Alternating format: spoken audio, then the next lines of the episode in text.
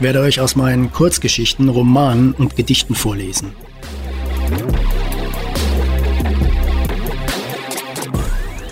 Ob Gras wirklich nicht schneller wächst, wenn man daran zieht? Dass man eine Atombombe auch im T-Shirt entschärfen kann. Was für eine unsinnige Welt das ist, in der man Tattoos wieder entfernen kann. Mir sind Erwachsene suspekt, die alles wissen, die immer eine Antwort auf alles haben, die alles schon zu Ende gedacht haben. Das liegt vielleicht daran, dass ich als Kind einmal für einen etwas längeren Moment an einem abisolierten Stromkabel hing. Das ist kein Podcast für Menschen, die gerne Worte wie Kontext, Pauschal oder Metaebene verwenden.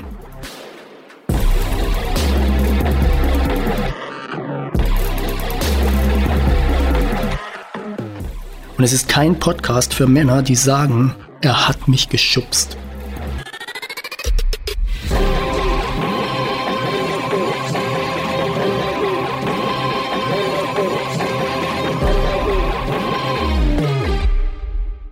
Herzlich willkommen zu Folge 26. Nach einer längeren Pause geht es heute um Fußball aber wie ihr das von diesem Podcast ja inzwischen kennt, geht es vielleicht doch nicht nur um Fußball. Roberto und die Feuersalamander. Erste Halbzeit, zweite Halbzeit, Schlusspfiff.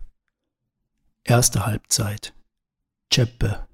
Hinter dem Clubhaus, das aus grünen Brettern zusammengenagelt war und vor Jahrzehnten einem weniger als gewöhnlichen Gebäude weichen musste, gab es einen kleinen Brunnen, in dem Feuersalamander lebten. Trinkt niemals aus diesem Brunnen. Das Wasser ist giftig, sagte unser Trainer. Er sagte aber auch in den Pausen der Spiele, während die Sprudelflaschen die Runde machten, trinkt das Wasser nicht, spült nur eure Münder damit aus. Also habe ich in den Sommermonaten, in denen die Spiele auf dem roten Aschenplatz besonders auslaugend waren, in den Pausen immer vorgetäuscht, hinter dem Clubhaus pinkeln gehen zu müssen, während ich in Wahrheit aus dem Feuersalamanderbrunnen getrunken habe. Dass ich als Kind aus Versehen eine ganze Flasche Weihwasser getrunken habe, hat die Wirkung des giftigen Brunnengetränkes wohl egalisiert. Ich war sieben, als ich angefangen habe mit Fußballspielen. War ich gut? Eher nicht. Ich war immer der Kleinste. Okay, das war Maradona auch, was ihn nicht daran hinderte, der Größte aller Zeiten zu werden, gefolgt von Messi, auch einem Zwerg. Ich war also sieben und wenn auf der großen Wiese hinter der Schule gewählt wurde, war ich eher einer der Letzten. Ich war aber auch der mit Abstand jüngste. Im Verein hat der Trainer mich in die Abwehr gestellt. Laufen konnte ich, Krätschen auch. Die ersten Jahre also waren mühsam. Gewonnen habe ich, weil wir als Mannschaft gewonnen haben. Verloren auch. Ich hatte auf das Spiel so gut wie keinen Einfluss. Erinnerungen an die Zeit sind nicht fußballerischer Natur, sondern stammen eher von äußeren Umständen. Dass wir im Training im Endengang eine Runde um den Platz gehen mussten. Dass man, wie erwähnt, Wasser nicht trinken sollte in der Pause. Wie eiskalt Füße sind, die auf einem gefrorenen Hartplatz umherrennen, immer wieder in eine der Pfützen treten, die zum Teil noch mit scharfkantigen Eisschollen bedeckt sind und ab und zu gegen betonharte Lederbälle dreschen müssen. Wie man im Winter versuchte, sobald sich das Spiel Richtung Pause bewegte, näher am Clubhaus zu sein, um einen der wenigen Plätze rings um den einzigen in der Mitte des Raumes der Heimmannschaft rot vor sich hinglühenden Ofen zu ergattern. Raum der Heimmannschaft ist eigentlich falsch, denn es gab nur einen einzigen großen Raum. Beide Mannschaften waren lediglich durch einen großen Vorhang in der Mitte getrennt. In der Mitte beider Hälften stand jeweils ein Holztisch, auf ihm lag der geöffnete Koffer mit den Trikots. Wo ist die Zehn? Wer hat meine Zehn? Es gibt nur noch Sechserhosen? Warum fehlen schon wieder Stutzen? Im Rest der Hütte zog es wie am Everest. Duschen war im Bretterverschlag, dahinter kein Spaß. Man stand auf Holzlatten, unter einem floss die Mischung aus Wasser, Shampoo, Dreck und Blut. Blut, weil an jedem Spieltag aufs Neue die gerade mit Schorf verkrusteten Knie auf dem Hartplatz neu aufgerissen wurden. Ich erinnere mich noch genau an den Geruch von Sand, nassen Trikots und Bier. Bier, weil der Thekenraum direkt neben dem Umkleideraum war. Ein Zapfhahn auf der Theke, daneben ein Behälter mit Salzstangen. Vor der Theke war kein Platz, die Zuschauer holten sich ein Bier und damit ging's wieder nach draußen. Draußen gab es ein langes Dach, dann kam eine Stange rings um den Platz, unter der wir vor jedem Training grundsätzlich eine Runde im Slalom durch mussten. Dann der Platz, dann der Fluss, die Moik. Ab und zu landeten Bälle in ihr. Ich vermute, dass die Holländer in Rotterdam, die Moek mündet irgendwo in den Rhein, noch jede Menge unserer Bälle haben müssen. Der beste von uns, der aller allerbeste war ein Italiener, so klein wie ich, aber technisch eine Granate. In meiner Erinnerung sah er aus wie der junge Maradona, wild, ungezähmt, unberechenbar. Er hieß Raimondo. Und offensichtlich hat seine Art zu spielen bei jemandem wie mir, der sich partout und absolut überhaupt keinen Namen merken kann, schwer Eindruck hinterlassen. Und wer meint, Künstlernamen seien eine Erfindung irgendwelcher Brasilianer? Nope. Wir, Schwarzwälder Buben, haben ihn Mazzola genannt. Ich wusste nie warum. Es gab ja kein Google damals und im Schwarzwald war Wer nicht fragt, bleibt dumm, nicht sonderlich populär, sondern es hieß eher, frag nicht so blöd. Wikipedia sagt, Alessandro Mazzola spielte während seiner aktiven Karriere ausschließlich für Inter Mailand und war Mitglied der Mannschaft, die Mitte der 60er Jahre zahlreiche Titel gewinnen konnte. Mazzola musste der Trainer auch ab und zu kurz vor dem Spiel zu Hause abholen, weil er am Abend zuvor unterwegs war. Außer ihm war keiner von uns abends schon unterwegs. Er hatte Fußballschuhe, die fast auseinanderfielen, mit Klebeband geflickt. Und trotzdem hat er von uns die meisten Tore geschossen. War er gut, haben wir gewonnen, war er schlecht, nicht. Und es gab noch einen Italiener, größer und eher ruhig, Ceppe. Heute weiß ich, nicht zuletzt nach zwei Jahren Rom, dass Ceppe ziemlich sicher unser Schwarzwälder Eindeutschung von Giuseppe war. Giuseppe, Geppe, Geppe. Ich frage mich, wie der Schiedsrichter vor dem Spiel die Spielerpässe kontrolliert hat. Es gab keinen Mazzola, es gab keinen Ceppe,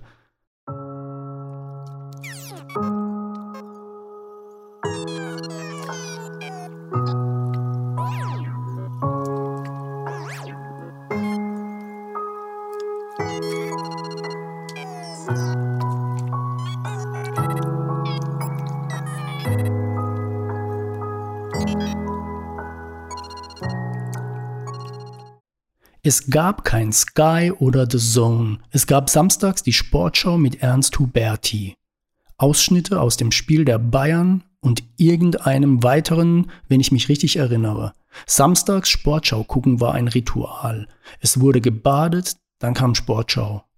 Raumschiff Enterprise und Dactary kamen auch irgendwie um diese Uhrzeit. Wahrscheinlich davor, ich erinnere mich nur vage. Bonanza und die Leute von der Shiloh Ranch auch. Bei zweitem war irgendein ganz schwarz gekleideter Typ dabei, glaube ich. Oder war der auch bei Bonanza? Dort gab es den dicken, gutmütigen Hoss, den alten Ben Cartwright und Little Joe, der ein bunt geschecktes Pferd hatte. Ich glaube, Little Joe hat immer Streit in der entfernt der Ranch gelegenen Stadt angezettelt, wie die Jüngsten halt so sind. An was ich mich ganz, ganz, ganz genau erinnere, sind zwei Dinge, die an jeden Fußball-Samstagabend so richtig vermiesten. Entweder ein Teil der Sendung wurde mit Radball gefüllt, einem komplett überflüssigen Blödsinn, bei dem vier oder mehr Who knows Idioten rückwärts auf dem Fahrradlenker hocken und mit dem Vorderrad versuchen Tore zu schießen. Vielleicht werfe ich auch Radakrobatik und Radball durcheinander, aber es war grauenvoll, so oder so. Grauenvoll, langweilig und überflüssig. Ich weiß noch, dass irgendein Typ auf einem Fahrrad im Tor stand, auf der Stelle einem Handballtor in der Halle. Warum? Warum macht einer sowas? Und warum sendet ein Fernsehkanal sowas? Oder die andere Samstagabend Sportschau Vermiesung Akatenango. Ich werde nie im Leben den Namen dieses Pferdes vergessen. Jeden Samstag rannten irgendwo ein paar Pferde um die Wette und am Ende gewann immer Akatenango, um den legendären Satz von Gary Lineker zu verunglimpfen. Wettkampfmäßiges Reiten an sich ist schon die Pest. Bei Pferderennen werden die bemitleidenswerten Tiere von Gnomen, die auf ihnen sitzen, wie tollwütige Katzen auf dem Rücken von Hexen, unter Zuhilfenahme von Peitschen bis in den Erschöpfungstod geritten, wenn sie sich nicht bei einem Sturz die Beine brechen. Springreiten ist nicht besser. Getoppt wird alles vom Pferde rückwärts einpeiken, mit dem Deutschland bei jeden Olympischen Spielen die Hälfte der Medaillen holt. Auf dämlich herumstolzierenden Tieren sitzen Herrschaften, die auf Dr. So und so und Freiherr von Dings hören.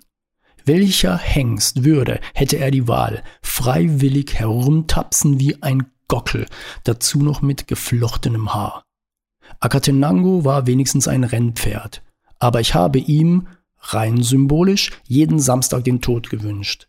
Keiner der Zuschauer, die Fußball sehen wollten, wollte Akatenango sehen. Lustigerweise hat mir vor Jahren ein Freund erzählt, sie müssten für die ARD eine Reportage über ein Rennpferd machen. Akatenango. Und er glaube, das Pferd sei schwul. Der Kameramann traue sich nicht mehr in den Stall, weil der Hengst ihn jedes Mal mit ausgefahrenem Ding bedrängen würde.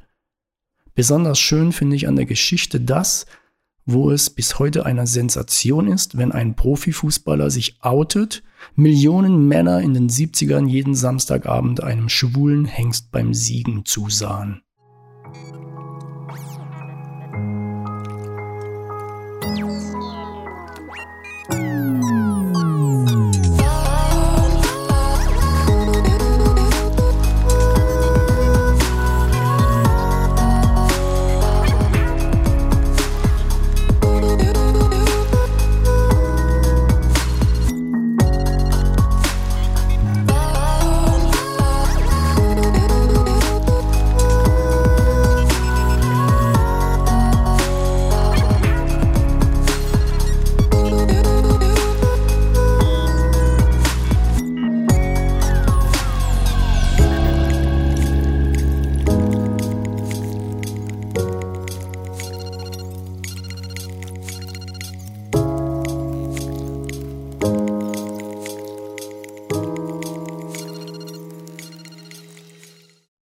Borussia.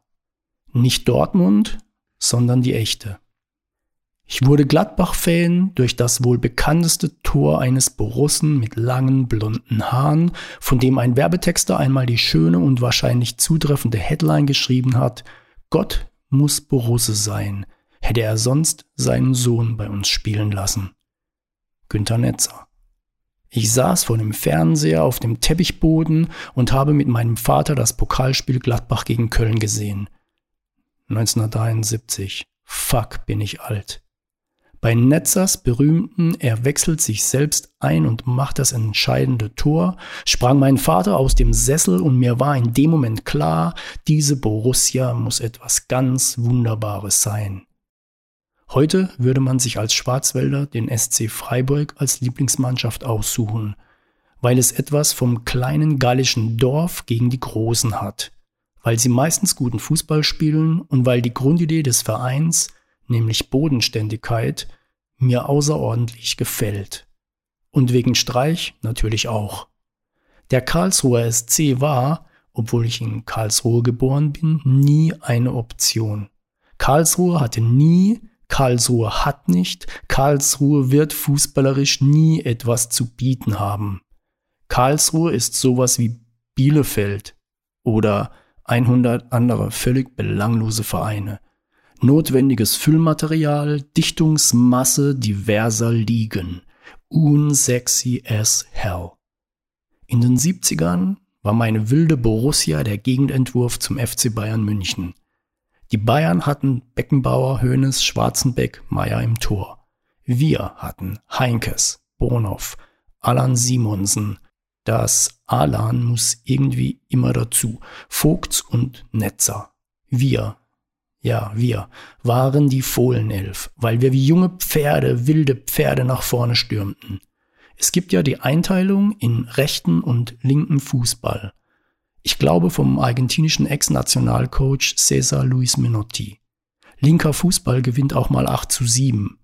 Es ist trotz aller Milliarden Euro und Elefantino Mafiosi immer noch ein Spiel, was uns unterhalten soll. Und ein 8 zu 7 ist sehr, sehr unterhaltsam, im Gegensatz zu einem ermauerten 1 zu 0. I like linken Fußball. Unser Mazzola aus der Jugendmannschaft wäre wahrscheinlich einer für die Borussia gewesen. Den Verein des echten Mazzola, Inter Mailand, hat meine Borussia einmal 7 zu 1 aus dem Stadion geschossen. Aber das Spiel wurde abgebrochen, weil ein Spieler von Inter, Boninsegna, vortäuschte, bei einer Ecke von einer Getränkedose aus dem Gladbacher Fanblock am Kopf getroffen worden zu sein. Jeder wusste, er betrügt. Auch sein Name blieb ab da für immer in meinem Gedächtnis. Akatenango und Boninsegna. Verrückt.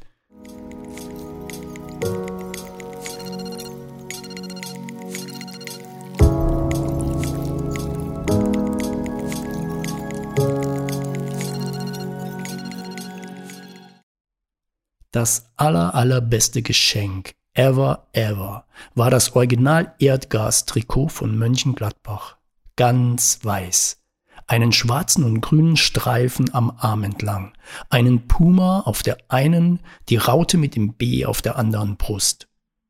Ich habe sogar darin geschlafen. Und ich war damit beim Fußballtraining. Ein weißer Fleck in einem Meer aus roten Narren, den Bayern-Fans. Mein großer Star war Rainer Bonhoff. Keine Ahnung warum. Aber ich habe exakt eine Milliarde Freistöße als Rainer Bonhoff hinterm Haus auf die Wand um eine aus imaginären Bayern-Spielern bestehende Mauer gezirkelt. Ich glaube, alle Milliarde waren drin. Ich war ja Rainer Bonhoff. Weil er mein Idol war, habe ich seine Rückennummer, die 5, auf mein Trikot gemalt. Und weil ich ein Idiot war mit einem Stift, der nicht wasserfest war.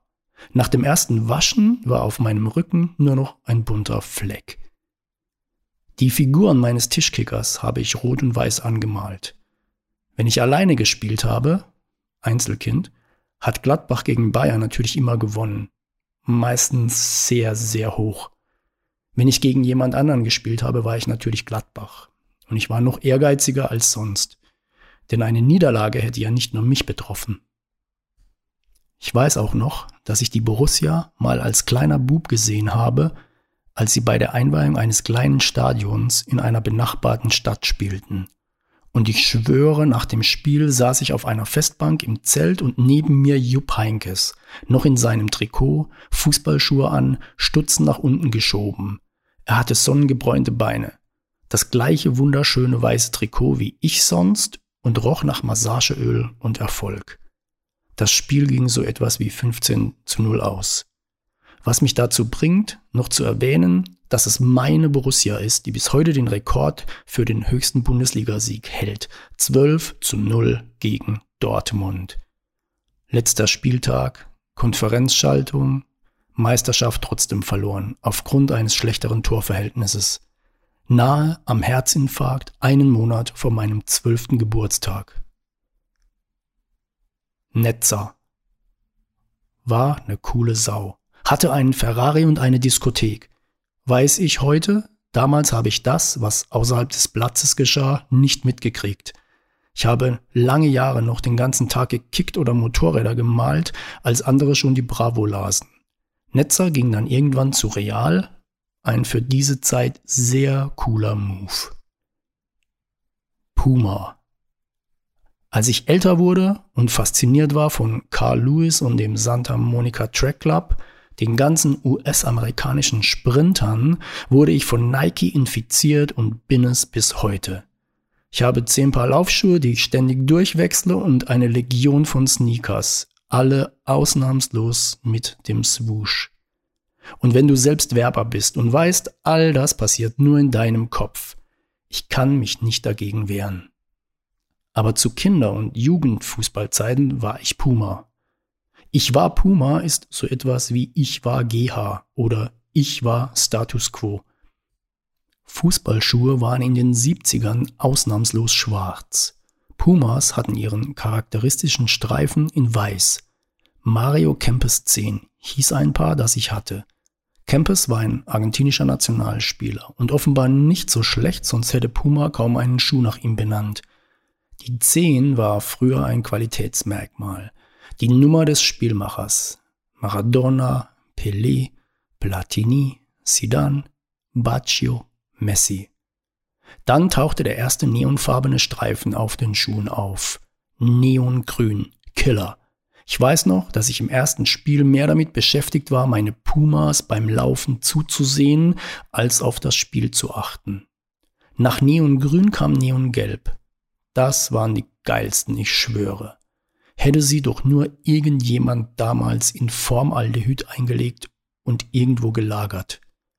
Wenn ich heute meine Laufschuhe anziehe, dann ist das eine Art Automatismus, Selbstverständlichkeit, notwendiges Übel, weil eine dem Menschen in die Wiege gelegte Art der Fortbewegung und Bestandteil jedes Trainings jedweden ernsthaften Sportlers. Aber damals, die Pumas mit den neongelben Streifen in die Tasche zu packen, war jedes Mal aufs Neue ein mit leichter Nervosität begleitete Vorschau auf das, was kommt. Kicken. Balance-Netz jagen. Den Geruch der Schuhe kann ich heute jederzeit reproduzieren, indem ich an einem gelben Leuchtmarker rieche. Mit einem solchen habe ich die Streifen nach jedem Training oder Spiel aufgefrischt. Erinnerungen. Wie der Bremer Norbert Siegmann Ewald Lienen bei einem Foul den kompletten Oberschenkel aufschlitzte und ein gegnerischer Spieler mir am Wochenende darauf aus dem gleichen Grund scharfe Kanten an den damaligen Stollen aus Metall, eine Narbe überm Knie zufügte. Wie wir 1974 alle im Hof des Mietshauses saßen und im Fernseher das WM-Endspiel Deutschland-Holland gesehen haben. Es gibt zwei Farbkombinationen, die sind im Fußball etwas ganz Besonderes. Weiß gegen Rot, Gladbach gegen Bayern und Schwarz-Weiß gegen Weiß-Orange, Deutschland gegen Holland. Wie ich den Ort, an dem ein Spiel der Jugendmannschaft stattfand, vergessen hatte und mein Vater mich hinten auf seiner BMW von einem Ort zum nächsten fuhr. Wütend, sehr wütend, nach jedem Fehlversuch wütender. Ist mir dann auch nie wieder passiert. Wie, wenn man älter wird, aus Spiel ernst wird und mir bei einer Ecke beim ersten Spiel in der Herrenmannschaft ein Gegner ein paar Rippen mit seinem Ellbogen und den Worten brach, siehst du direkt, wie es bei den Männern zugeht. Wie ich zweimal in der Saison beim Stadtderby auf meinen Lieblingsgegner, deren Spielführer traf. Es ging immer nur um ihn oder mich. Ich weiß noch, dass er eine Narbe auf der Backe hatte, technisch gut und schnell war. Wie wir in der Jugend alle zusammen Fastnacht feierten, direkt von dort am nächsten Morgen nach Hause, Taschen holen und zu einem Hallenturnier fuhren wir hatten getrunken, wir fuhren Moped, es war eine andere Zeit. Manche haben sie auch nicht überlebt. Wer gewann das erste Spiel? Wir waren ja noch aufgedreht von der Nacht. Und danach haben wir alle Spiele verloren. Ich weiß noch, wie ich einen Ball angestarrt habe, der einen Meter vor mir lag und den mir der Gegner wegnahm, obwohl dieser gerade eben noch fünf Meter entfernt war. Feiern vor dem Kicken ist mir dann auch nie wieder passiert. Feiern überhaupt recht selten. Erst vor kurzem habe ich darüber nachgedacht, dass wir damals in den Jugendmannschaften völlig ahnungslos waren.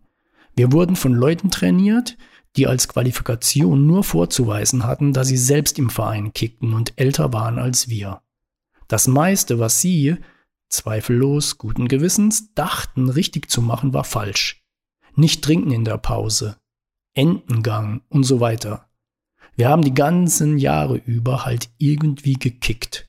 Zu Anfang jeden Trainings wurde ewig lange nur gerannt. Dann gab es ein paar Übungen wie Flankenschlagen oder Ecken. Dann wurden Bälle an den 16er gelegt, die man aufs Tor schießen musste und am Ende gab es ein Spiel. Jahrelang. Besser wurde man zwangsläufig, weil man mehr Übung bekam. Wer aber nachmittags auf der Wiese schon ein guter Techniker gewesen war, der war es auch im Verein. Keiner wurde im Verein dazu. Heute gibt es Taktikschulungen und super interessante und intelligente Trainingsinhalte. Und wem das nicht genügt, der kann den ganzen Tag Fußball schauen. Irgendwo läuft immer Fußball. Oder man sieht sich Tutorials auf YouTube an, wie man Bälle anschneidet, so wie Reus oder so wie Ronaldo. Kannst du dir hundertmal ansehen und auf Slow-Mo nochmal. Fuck, wie geil.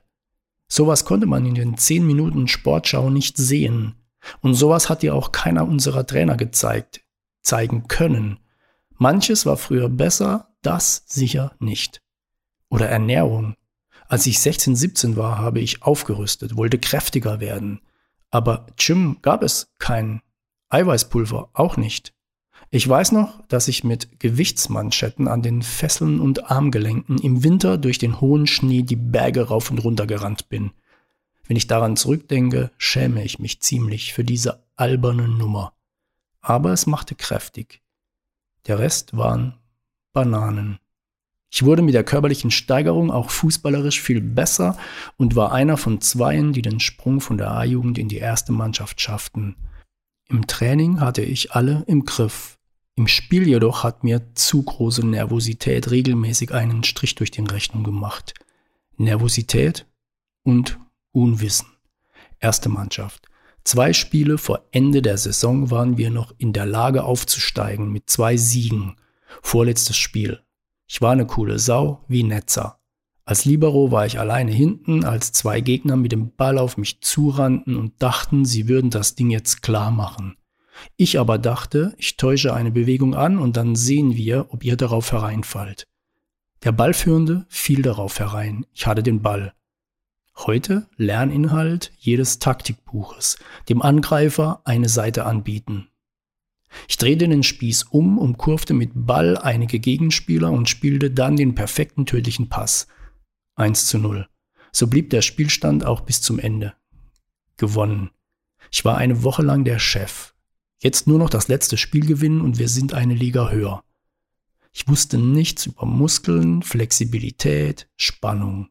Und so habe ich mir mit ganz besonderer Mühe vor dem letzten, dem wichtigsten Spiel eine halbe Stunde lang die komplette Muskelspannung aus den Beinen gedehnt.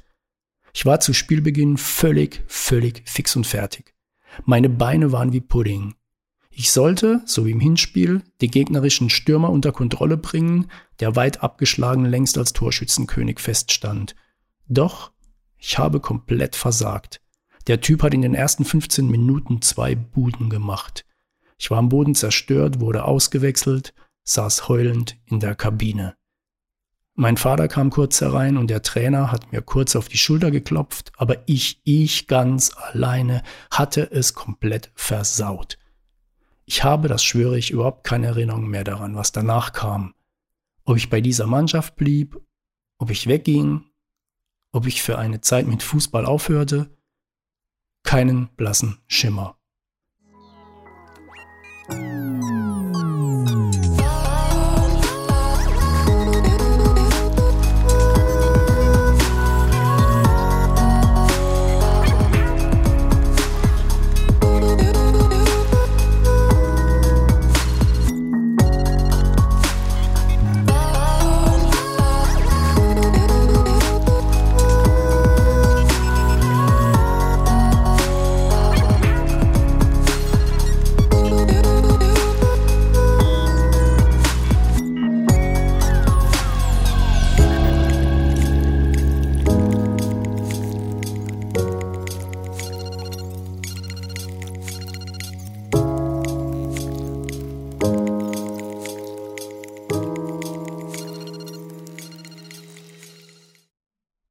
Zweite Halbzeit.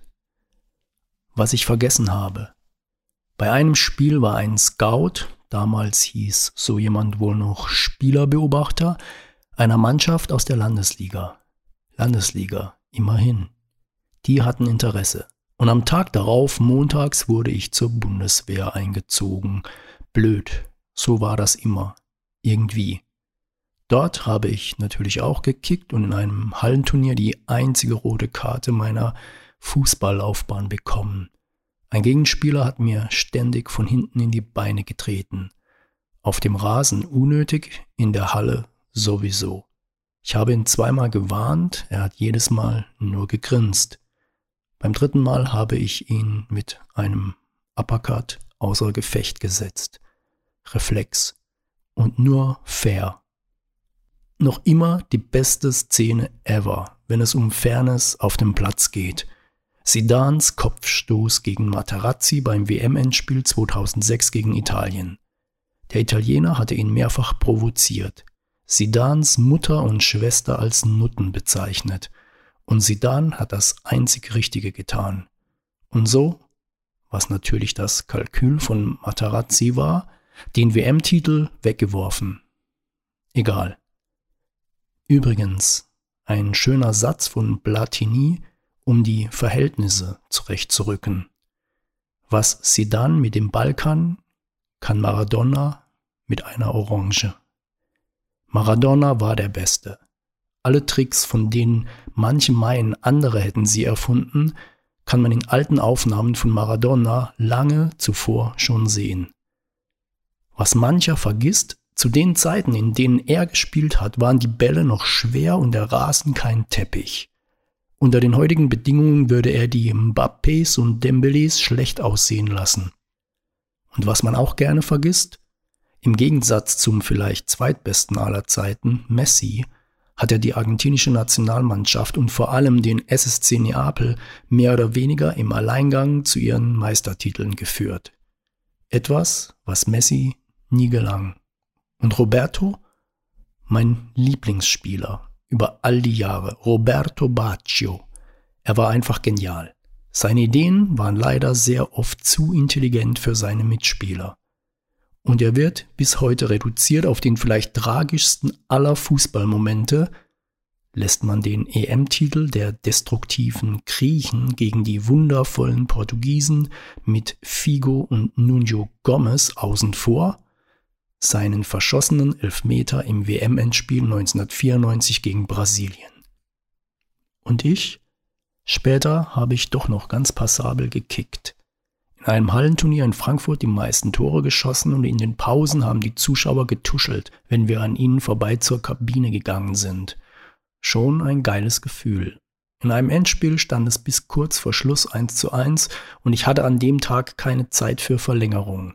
Vor der Halle warteten zwei Freunde mit Karten für die Galaxy, dem damaligen Frankfurter American Football Team.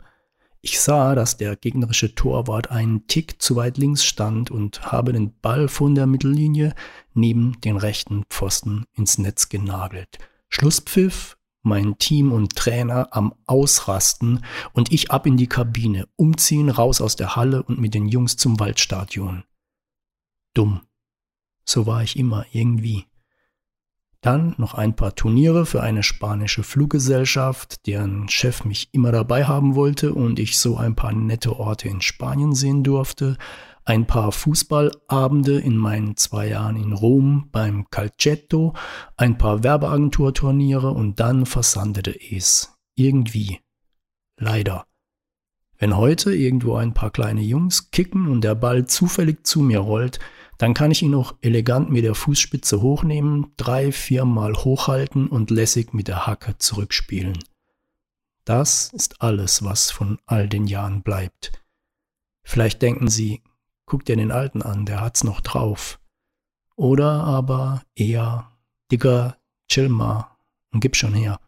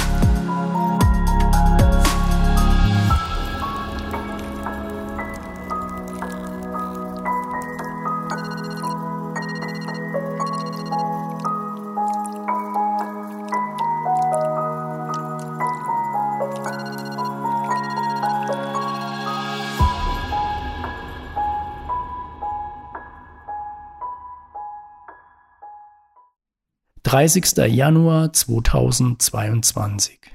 Sonntagmorgen. Vor zwei Tagen hat der Sportdirektor von Borussia Mönchengladbach, Max Eberl, in einer emotionalen Pressekonferenz seinen sofortigen Rücktritt bekannt gegeben. Als Gladbach-Fan seit den 70ern ist man eine emotionale Achterbahnfahrt ja gewohnt.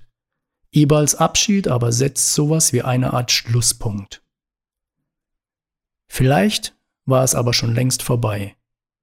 Seit dem Wechsel von Marco Rose zu Dortmund und wenn die ganze Fußballwelt sich damals einig war und er aus Karrieregründen den Schritt machen musste, Rose musste gar nichts. Er konnte. Er hätte aber auch loyal sein können. Einem Verein und Max Eberl gegenüber, die ihm vertraut hatten. Ihm vertraut, dass er Wort hält und mit Gladbach etwas aufbaut. Aber Wort halten und loyal sein steht leider in Konkurrenz zu Egoismus. Und es steht somit auch in Konkurrenz zu diesem Sport, Mannschaftssport. Es ist auch das, was im Kern Max Eberl zu seinem Schritt bewegt hat. Monate danach mit neuem Trainer haben wir noch einmal einen völlig wahnsinnigen Looping auf dieser Achterbahn gedreht. Das 5 zu 0 gegen die Bayern im Pokal. Und ich hatte für einen kurzen Moment gedacht, komm, hab Vertrauen, es ist deine Borussia. Vielleicht, ja, vielleicht liegen ja doch einige wunderbare Jahre vor uns. Und jetzt? Also doch. Die Achterbahn hält jetzt an. Und ich steige aus, weil ich einfach müde bin, weil ich schon beim nach oben fahren, wir kaufen einen neuen Spieler, weiß, kaum sind wir dort, geht's wieder nach unten. Die Bayern oder Dortmund kaufen ihn.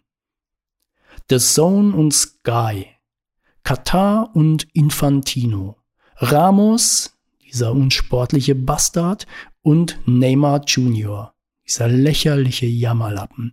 Das alles hat nicht mehr das geringste zu tun mit dem großartigsten aller Weihnachtsgeschenke ever, dem weißen Erdgastrikot meiner Borussia.